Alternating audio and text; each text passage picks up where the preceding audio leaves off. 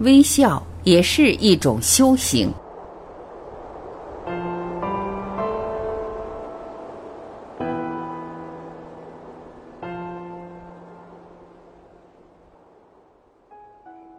如果我们常常爱发脾气，这该怎么解决呢？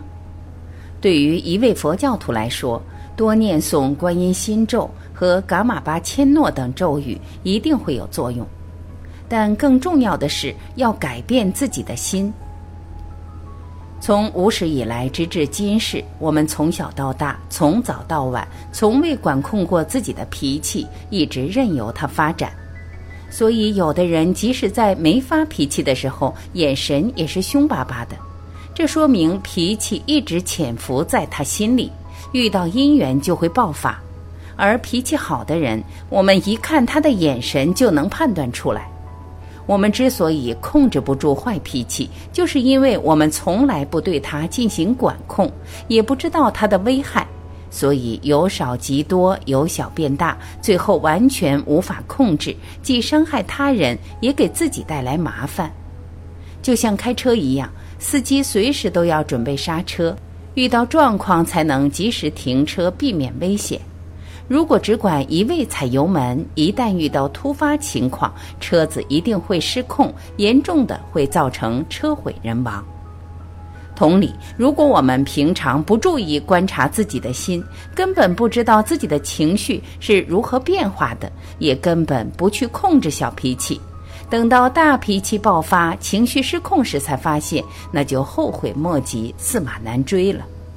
要改掉坏脾气，有一个方法。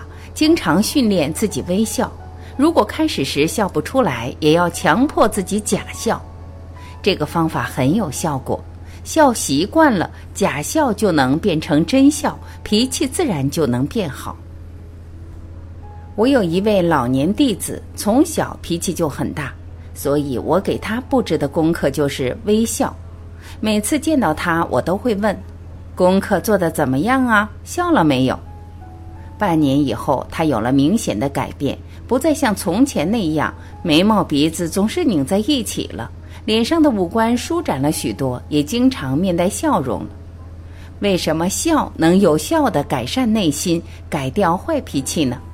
修行的方式是多种多样的，有些需要从内而外的改变，有些则需要从外而内的改变。就像一盏油灯，要点亮它，需要一个打火机。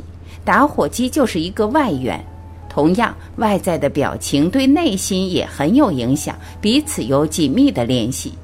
笑这个表情虽然看似简单，实际上蕴含着很深的道理。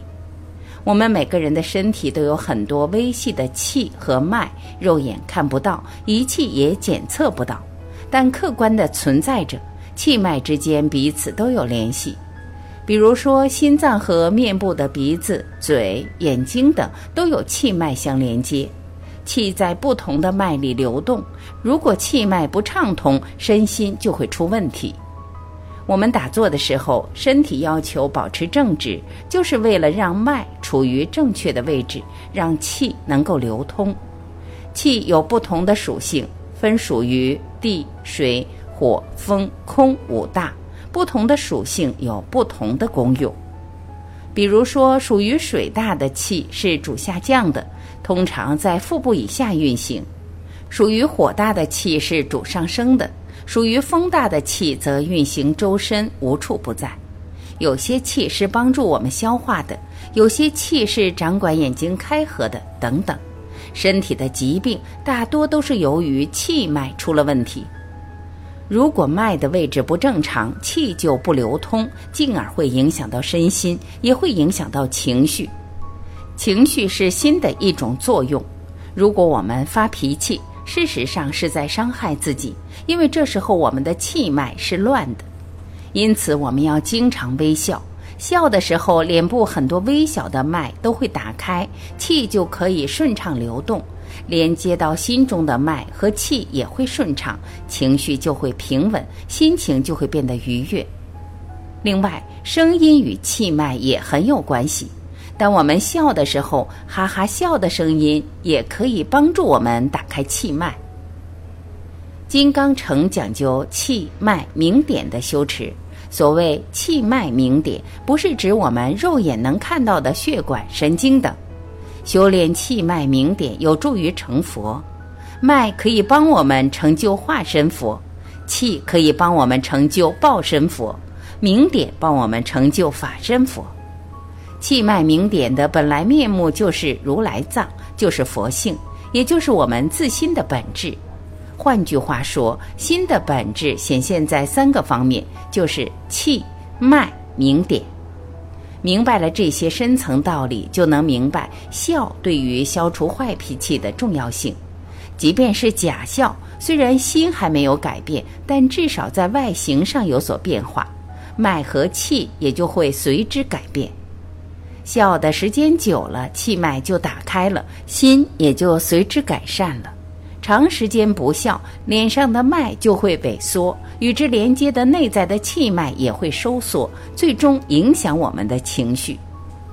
总之，希望大家经常笑一笑，先由外而内的假笑，渐渐的就会变成由内而外的真笑。这时，坏脾气就会无影无踪了，慈悲和智慧就能逐渐展现。所以，笑是一种修养，也是一种修行，更是一种境界。